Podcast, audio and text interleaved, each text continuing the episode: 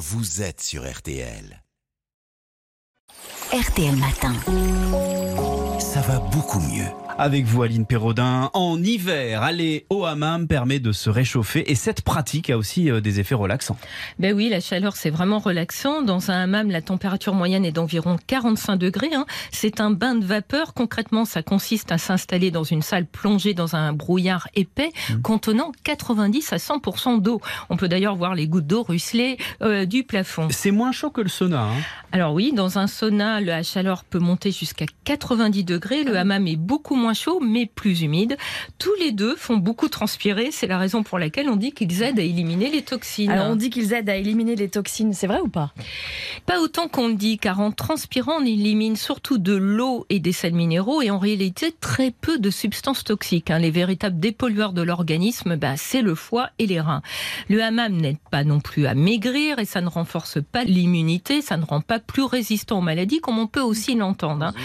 Dans un hammam, on inspire de la vapeur d'eau, souvent additionnée d'huile essentielle d'eucalyptus. Alors si on est enrhumé, ça peut décongestionner, mais l'effet n'est que temporaire et pas toujours concluant selon les études. hein. En plus, il faut savoir que la chaleur humide est un vecteur potentiel de germes.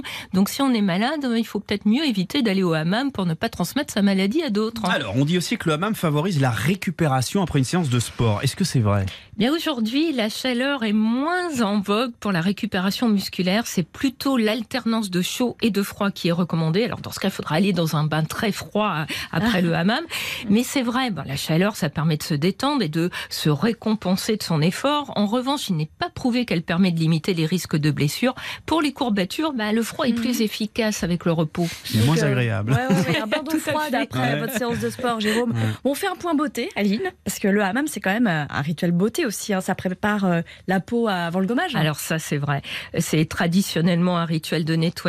Alors la vapeur chaude ramollit la couche externe de la peau et ça rend le gommage effectivement plus efficace pour éliminer les cellules mortes.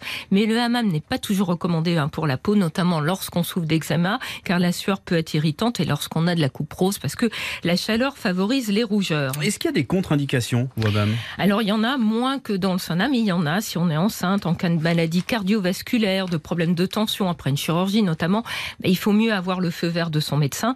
Un rétrécissement aortique, une des valves du cœur a du mal à s'ouvrir, une pathologie cardiaque non stabilisée, une hypotension sont par exemple des contre-indications absolues.